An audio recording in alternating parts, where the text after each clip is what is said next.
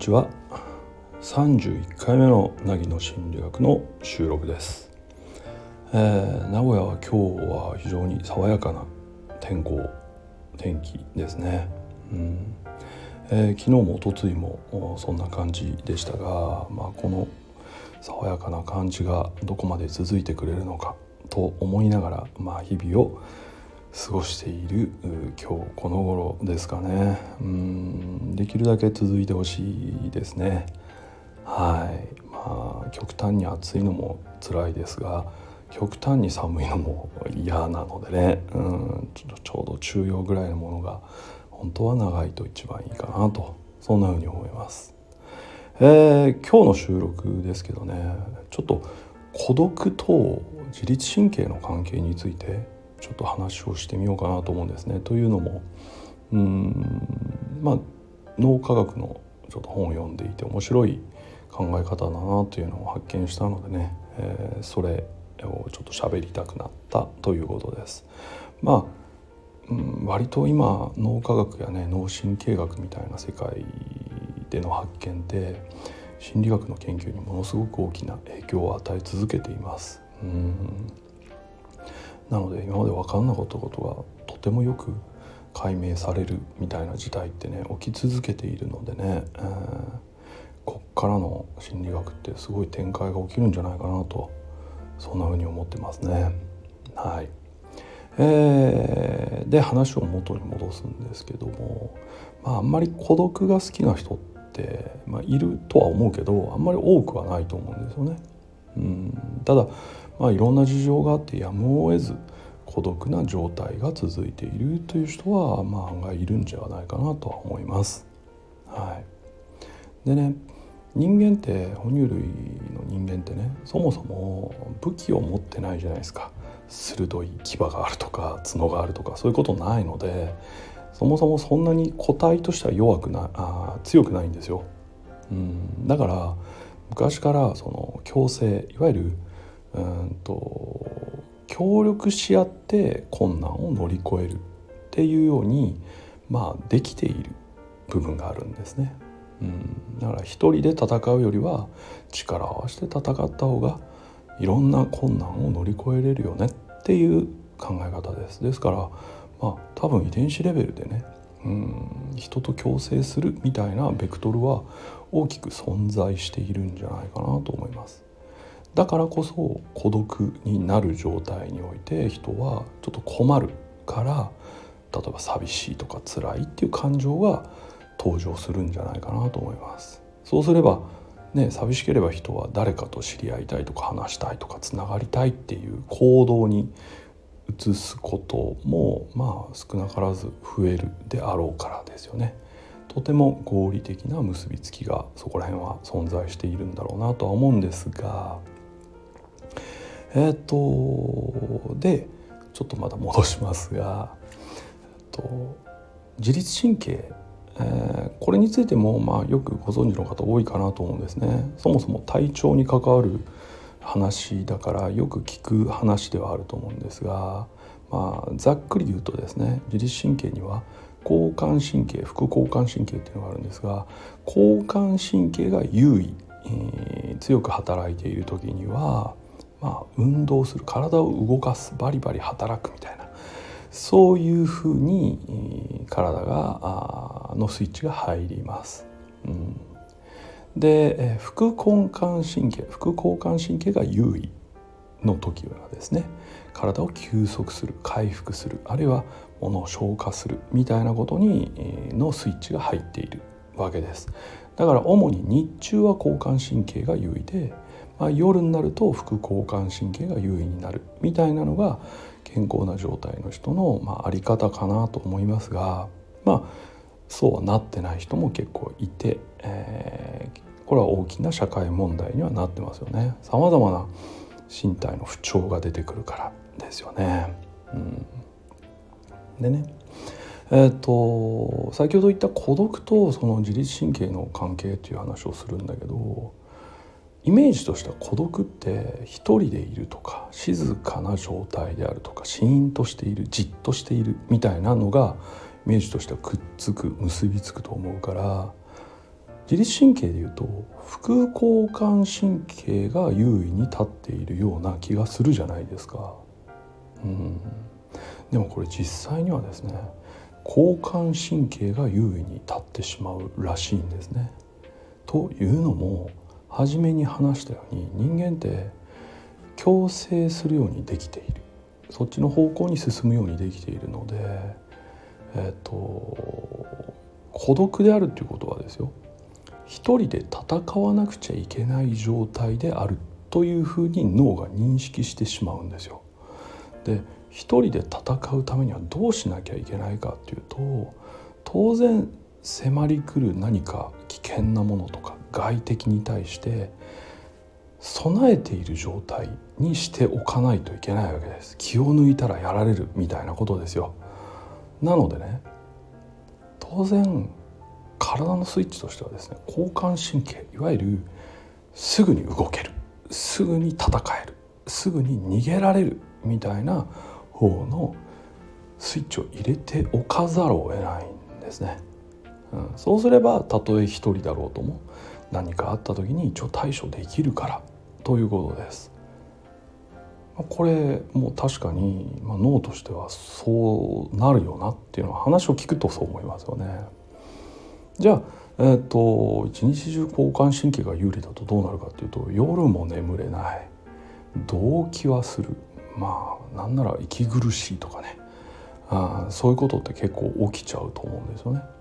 当然ですこれ休まなくちゃいけないのに動くスイッチが入っているわけだから休めていないからという認識があると思うんだけどもう一個はやはりさっき言ったように24時間警戒していなきゃいけないから要はですよ寝ているわけにいかないんですよ、状態としては。寝ている時に襲われるかもしれないから。ね、うん、ですぐダッシュしなくちゃいけないからゆっくり心拍を打っているわけにいかないみたいな話なんです。なので要はパニック症状みたいなものとか睡眠障害が現れてしまう。これは脳科学的にざっくり言っちゃえば孤独だからという考え方ができるそうです。もちろんそれだけで、えそうなってるということじゃないから誤解はしてほしくないんですけど脳科学のその考え方からするとそういうふうに捉えることはできますよということね。うん。これはね僕は読んだ時にとても興味深い話だなと思いました。はい。ね。だから脳は決して間違った動きをしてないんだっていうことです。なんか心の話を扱ってるとねどうしてもそのあ寝れないのしんどいよねとか息苦しくなって辛いよねみたいな話になるから体がバグってるみたいなイメージがついてくるんですけど実際には脳科学の観点その孤独の研究の観点からいくと脳は必要だからそうしているという考え方も、まあ、一部にはできていくということですよね。うん。なかなかすごいな脳はって思うけど、まあ、状態の区別がつかないっていうのは残念だなという。ここが難しいところね。すごい高級にできているようですごい単純だからちょっとそこら辺は難しいところだなと思いますけどね。うん。でそうなってくるとやっぱり孤独っていうのはある程度解消しておく必要があるんだろうなと思います。体のためにもですよね。うん。なので人とつながるということは必要なんですがこれがもう一個問題があってですね。一人で戦わなくちゃいけないスイッチが入ってる時って当然あの人に心を許しにくくなっちゃうんですよ。だって敵かもしれないわけだから。そうなってくるとですね人と結びつくこと自体かなり難しいらしいんですね。っていうのはいいことを言って寄ってくる人がいると何か裏があるんじゃないかって考えちゃったりうん。そもそも何らかの考え方を聞いている時にこいつは腹が立つやつだとか思いがちになっちゃったりとか目つきが気に入らないってなっちゃったりとか。あれって心を許したら自分に被害が及ぶからというそういう状態に入っている。これが一人で戦わなきゃいけない状態っていうことなんです。だから孤独だから誰かとつながりましょうねと言っても、えっと、脳が孤独だって認識しちゃっている以上誰かに心を許すこと自体かなり難しくなっているということが言える。という話になります。ね、いやままさにそれ必要だけど不要ですよね。うん、そうここ難しいなだから間違ったことは起きてないんだけど困ることが起きているということが言えるかなと思います。